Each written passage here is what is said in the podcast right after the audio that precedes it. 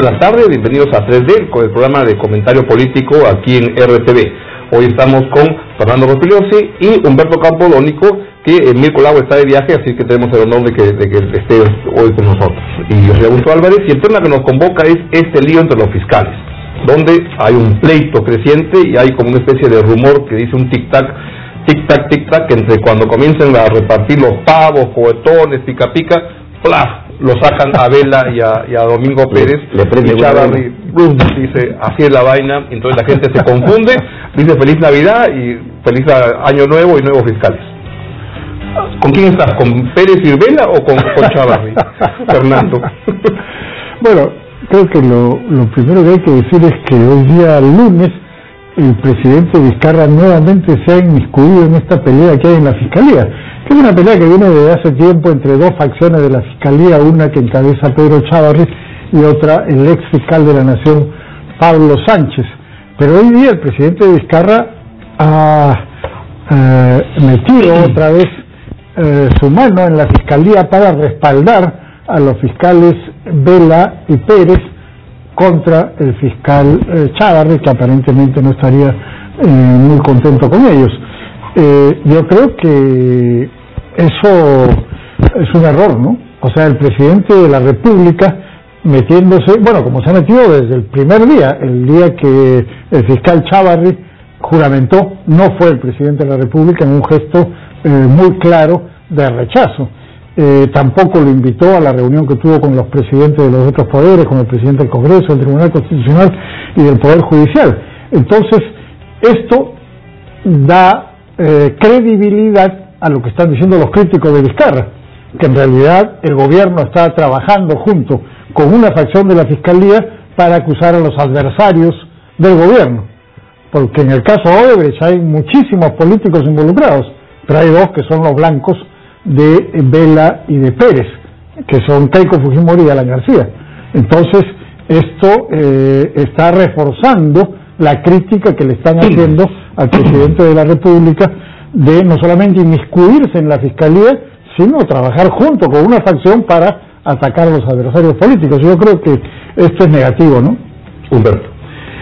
Bueno, yo iría primero a tratar de ver qué cosa es lo que está en juego con eh, la firma del acuerdo de colaboración eficaz todavía no concluida completamente y a partir de eso qué cosa es lo que razonablemente se puede esperar de lo que venga de Brasil, del Drausis y de todos esos eh, aparatos donde debe estar una buena cantidad de información eh, relacionada con la corrupción y las coimas, ¿no? No solamente la de financiamiento de los partidos, sino las coimas que desde mi punto de vista son las que más interesan, las que están ligadas a las obras, ¿no? A la carretera tal, a la vía de editamiento, etcétera, porque a partir de ahí es que vamos a poder saber la verdad y verdaderamente superar esta ola de corrupción y eso me parece que es una de las cosas más importantes.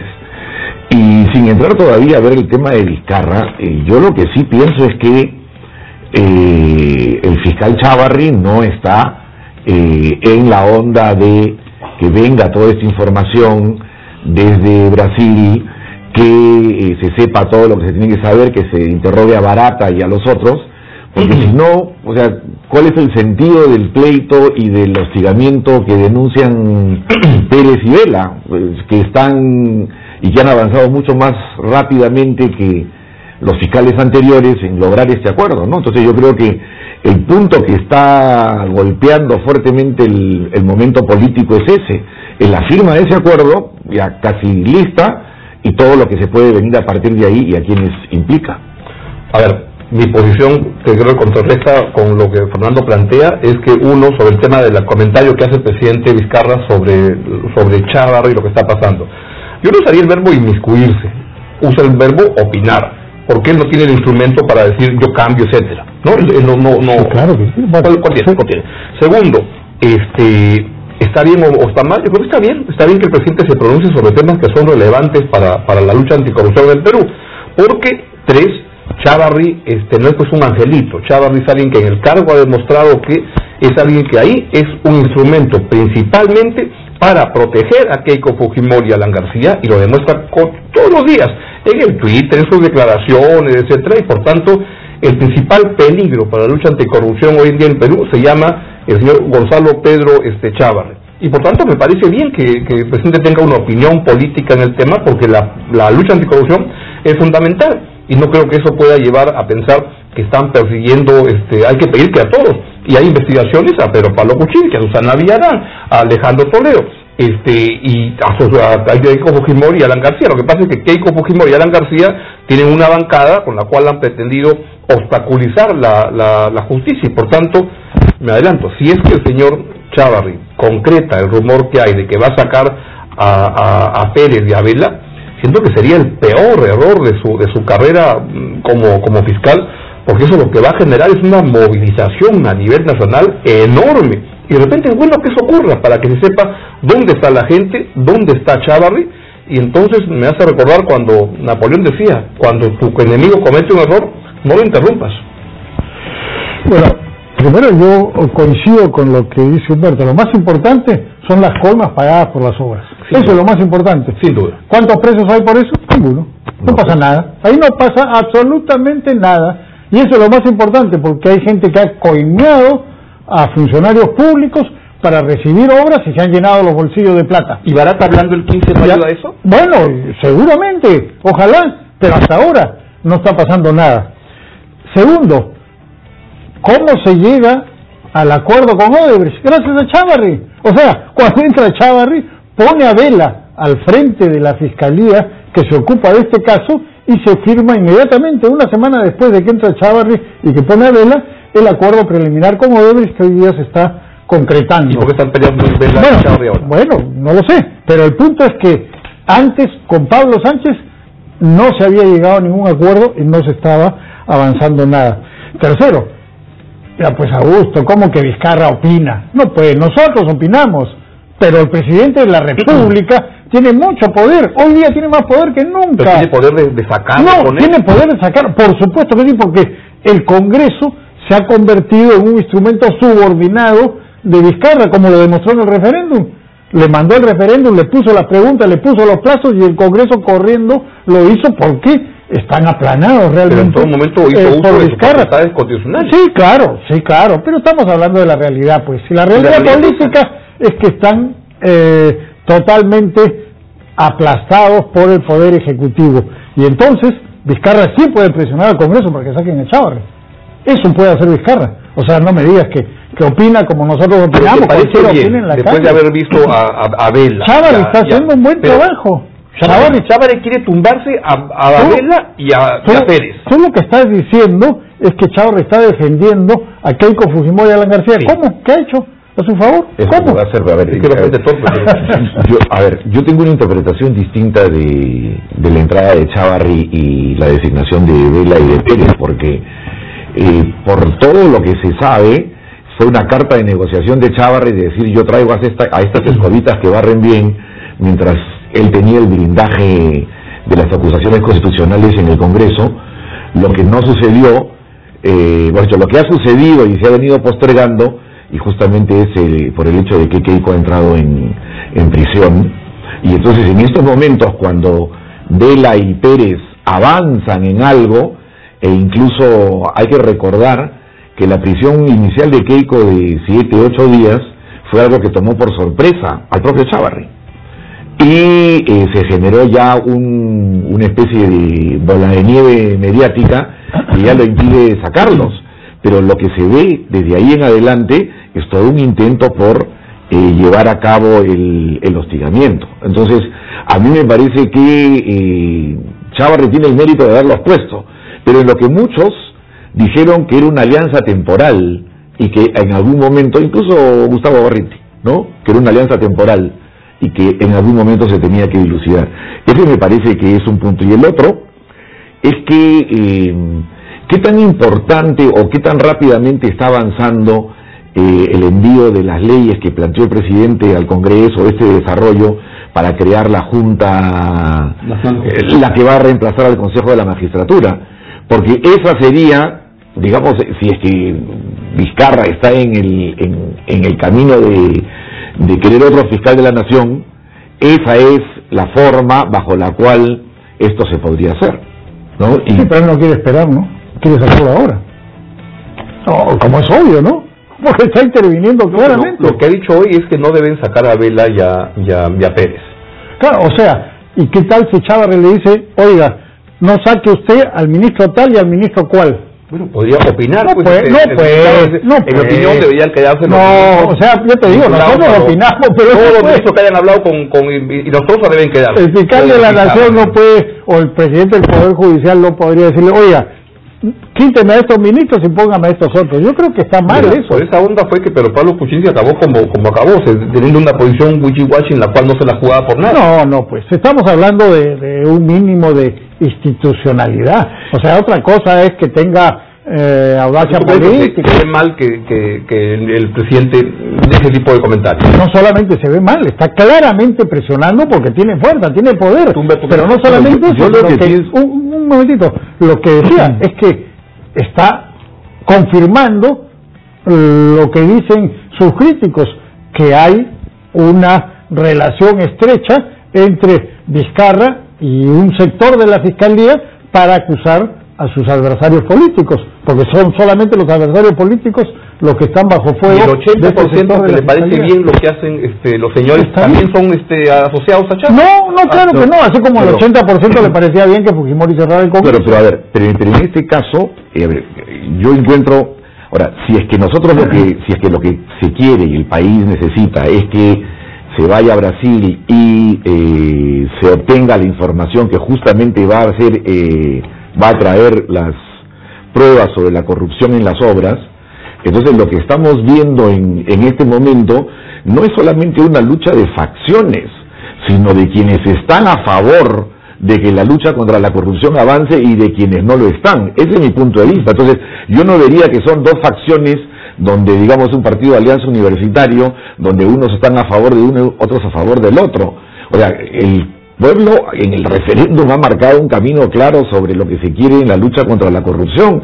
Y yo pienso que el presidente lo que está diciendo es, ese es el camino para avanzar. Yo no lo vería como una lucha faccional. Pero de todas maneras la información de Brasil va a llegar. O sea, si se firme el acuerdo, que ojalá se firme, bueno, no sabemos cuáles son los términos, porque hay también gente que dice que no está bien, en fin, pero si se firme el acuerdo, la información va a llegar de todas maneras, con estos fiscales o con otros. Ahora yo coincido. Pero depende de quién hace las preguntas y cómo maneja de Es verdad, ahora yo coincido contigo. Desde el punto de vista político, si Chávez saca ahora a Vela y a, Pérez, se le va a venir el mundo encima. Y ahí sí podría Vizcarra presionar al Congreso para echarlo y el Congreso probablemente accedería a las presiones de Vizcarra. Yo creo que desde el punto de vista político la cosa está clara, ¿no? Mira las encuestas Chávez tiene 80% en contra y los fiscales tienen 80% a favor. O sea que mm. desde el punto de vista político eso puede ocurrir.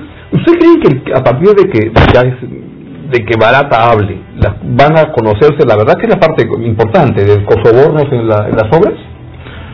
Bueno, yo sí creo que se va a avanzar bastante, porque, a ver, hay, hay, hay un punto que, que, que, subrayaste, Fernando, que es verdad que se debería discutir más, ¿no? Que también o está este acuerdo, ¿Y qué cosa es lo que le podría faltar? Bueno, en este momento hay cuatro obras que se van a investigar eh, de lo que se conoce.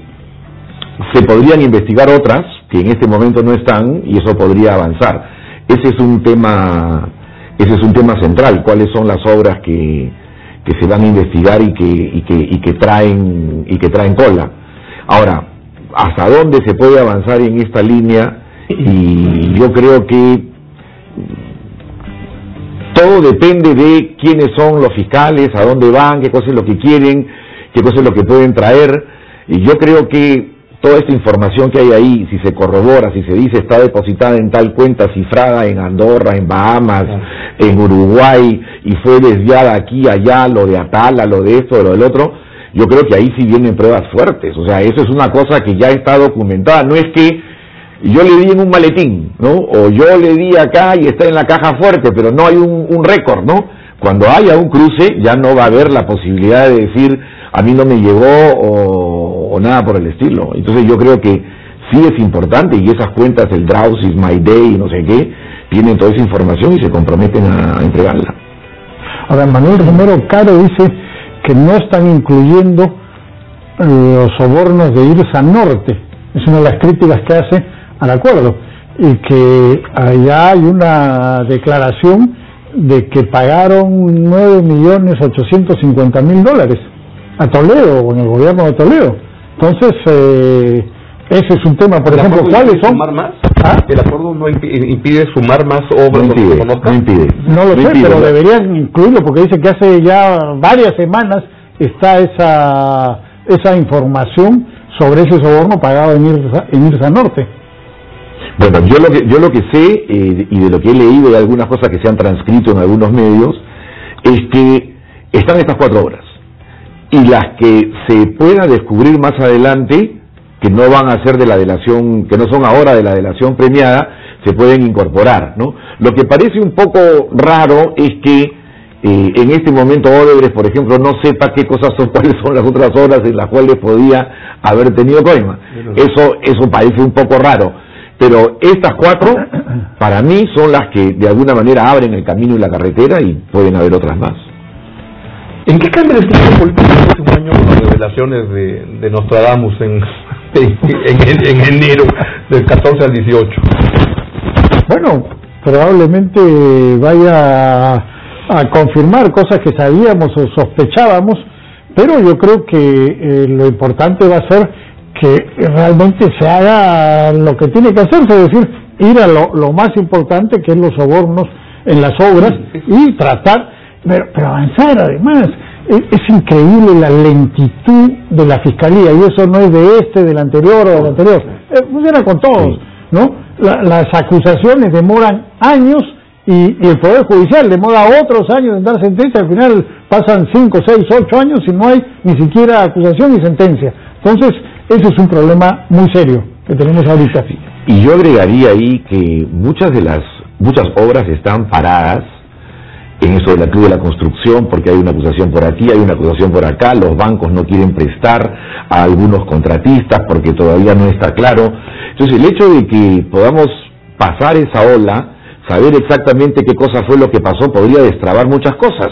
Por ejemplo, el, el gasoducto surperuano, si es que, que, es una obra que mueve pues un punto del PBI, o algunas otras donde constructoras en este momento no avanzan porque están trabadas justamente por todo lo que en este momento no se sabe.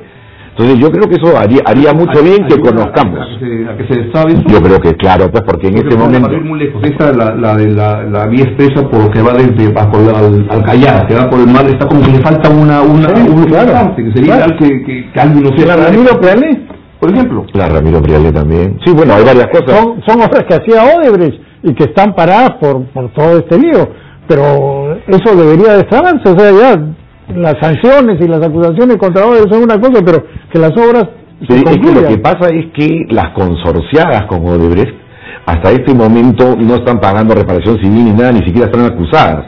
El que tiene un consorcio con Odebrecht lo que hace es deja el 10% del ingreso en un fideicomiso hasta que se vea si tiene o no tiene responsabilidad. Pero como dentro del mundo financiero se saben cosas, entonces hay algunas empresas a las cuales no les llega crédito, no les dan líneas y entonces todo aparece como más trabado. Yo creo que una vez que se sepa la, verdad, y bueno, ahí van a haber quizás algunas cabezas que caigan, pero creo que eso es como necesario para poder salir adelante de manera transparente y donde podamos decir, bueno, hemos ganado una lucha contra la corrupción importante, ¿no?